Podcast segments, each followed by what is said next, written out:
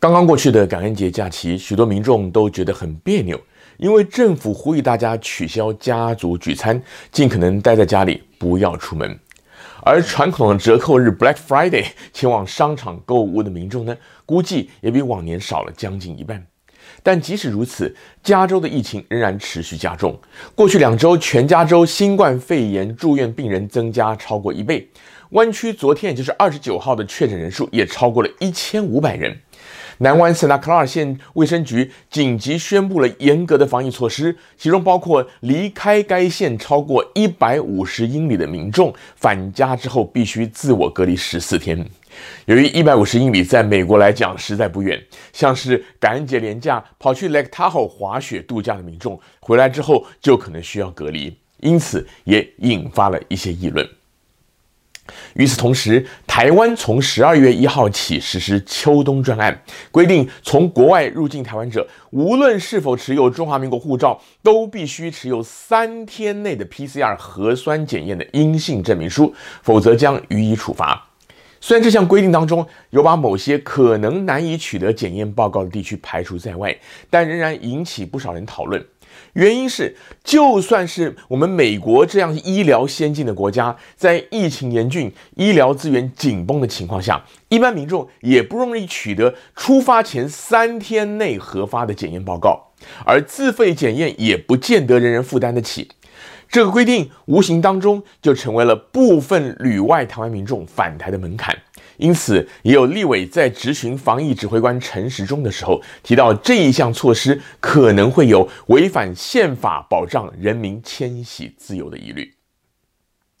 其实，越是民主的国家，越容易出现这种个人权益和群体利益取舍的问题。从政府能否要求民众戴口罩，到限制公共场所活动和聚会人数，乃至于限制民众出入国境、州境甚至县市境相关的措施，从理论上讲，都违反了基本人权的道理。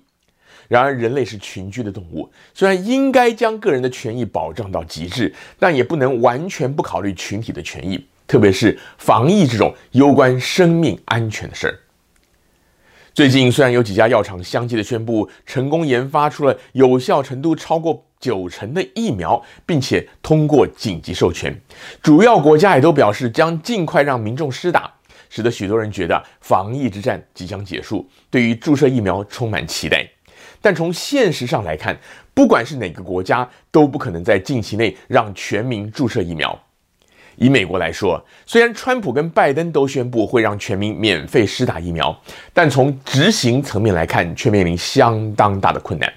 首先就是药厂生产的疫苗产能有限，在全球各国都抢着要买的情况下，疫苗要如何分配，都还在国际间引发争论。而在各国国内，也势必会排定先后的顺序，像第一线的医护人员和一些面对民众的公务人员肯定先打，一般大众还有的等。加上有的疫苗保存期限很短，并且需要超低温保存、运输等等，就算砸钱签了购买合约，各国乃至于各地有没有能力引进，也都是大问题。就拿加州来说好了，根据凯瑟家庭基金会的预估啊，加州要替全州四千万民众施打疫苗所需的工作支出就高达六十到八十亿美元，但是各地方政府目前总共只有大约两亿元的资金。就算加上总总统当选人拜登承诺的联邦政府两百五十亿美元的资金分摊到了全美五十个州之后啊，加州也只能分到不到两千九百万，等于是杯水车薪。就算这些问题都解决了，打预防针这种事儿也不能强迫。偏偏美国有许多民众原本就排斥注射预防针，加上害怕新冠疫苗可能引起副作用，届时到底有多少人会及时的接种？目前看来也不乐观。防疫工作从来就不可能依靠单一做法就能成功。美国疫情高居世界第一已经好几个月了，但还是有很多人连戴口罩跟限制公众集会之类的基本要求都不愿意配合，更何况是打疫苗。另一方面，有很多人虽然愿意配合上述的防疫措施，但却对疫苗的效用过分的乐观，觉得疫苗一打就如神功护体。这种观念呢，也要修正。事实上，就算是开始全面的注射疫苗，也需要相当长的一段时间，才能够让足够的人形成抗体，达到所谓的群体免疫的效果。而这段期间，人们还是需要继续的戴口罩，并且限制公众活动。届时，到底有多少民众愿意配合走完这最后一里路？以美国人对人权的重视看来啊，我个人还是比较保守，甚至悲观的。记得当初武汉爆发疫情的时候，许多人都对中国大陆采取了一连串的强制措施嗤之以鼻，觉得封城、封街等等呢，都罔顾基本人权，是极权国家才会做的措施。或许在那段期间，中国百姓个人的权益遭到极大的限缩，甚至牺牲，但这样的铁腕措施带来的防疫成效却有目共睹。当然，还是有不少对中国没有好感的人，认定中国的疫情被蒙蔽，防疫数字不足以采信。可是总的来说，中国的现况还是可以说明，在非常状况之下，个人人权与集体权益很难兼顾，必须要做出取舍。